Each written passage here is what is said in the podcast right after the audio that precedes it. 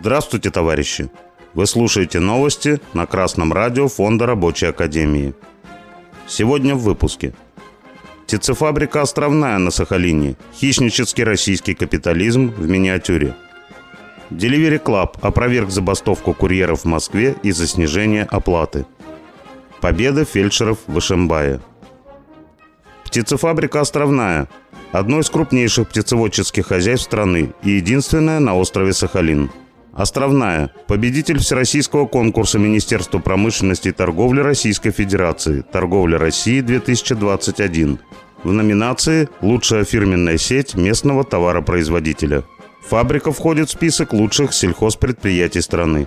Это предприятие полного цикла, от выведения цыплят до продажи в магазинах фабрики яиц и полуфабрикатов мяса птицы. В прошлом году на фабрике прошла модернизация и укрупнение производства – на что было потрачено почти 2,5 миллиарда рублей областных денег. Об этом с гордостью сообщил патриотический сайт «Сделано у нас», упомянув, правда, что оборудование поставлено немецкое. Получала фабрика субсидий из федеральных проектов. Казалось бы, живи и радуйся. И вот на днях сайт сахалинкп.ру сообщает о проверке прокуратуры этой птицефабрики по причине забастовки работников убойного цеха предприятия. Причем руководство фабрики сделало попытку скрыть эту забастовку. Статья Натальи Голубковой на сайте Сахалин-Инфо и особенно комментарии к ней раскрывают некоторые подробности отношения к работникам на фабрике. Во-первых, как оказалось, часть работников, и в основном это рабочие, своими руками производящие продукцию, на фабрике не оформлены, а работают по гражданским договорам оказания услуг. Причем оплата в таких договорах предусмотрена в сумме минимальной оплаты труда – то есть 14 тысяч рублей в месяц.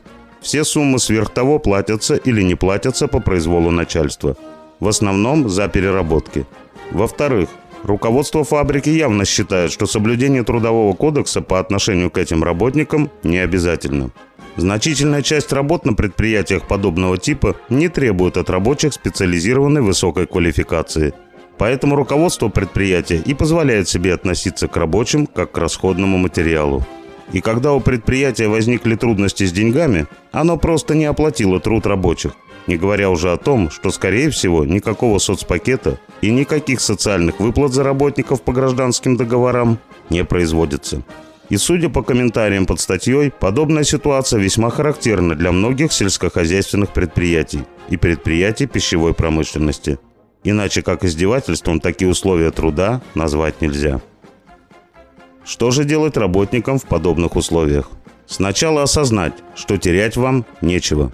С зарплатой в 14 тысяч рублей вы жить не сможете, просто будете умирать медленно. Следующий шаг – организовываться и бороться. Бороться за свою жизнь. То, что работники убойного цеха приостановили работу на день – это не борьба, это жест отчаяния. Нужно продумать и выдвинуть требования и действительно остановить работу предприятия до тех пор, пока требования не будут выполнены. Первым в числе требований должно быть оформление трудовых отношений по Трудовому кодексу. Вторым – повышение реальной заработной платы и оплата взносов в пенсионный фонд и фонд медицинского страхования. Дальше – по возможности.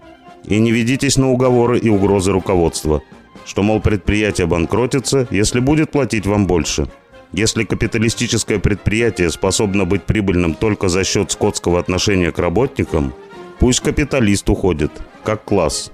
История нашей страны – яркое свидетельство того, что без капиталистов и рабочий народ живет лучше, и экономика в разы эффективнее. По сообщению РИА Новости, компания Delivery Club опровергла забастовку курьеров в Москве из-за снижения оплаты. Это интересно по двум причинам – во-первых, администрация птицефабрики «Островной» тоже опровергала факт забастовки. А во-вторых, условия труда курьеров вообще не предусматривают каких-либо графиков выхода или режима работы. Вышел на слот – работаешь, не вышел – никого не интересуешь. И чтобы не заканчивать выпуск на грустной ноте, давайте поздравим медиков и Шимбая. 26 апреля полной профсоюзной победой завершились судебные процессы о восстановлении на работе незаконно уволенных фельдшеров скорой помощи, лидеров профсоюза действия в Ишимбае и участников итальянской забастовки. Об этом сообщил портал ufa1.ru. Профсоюз – это сила.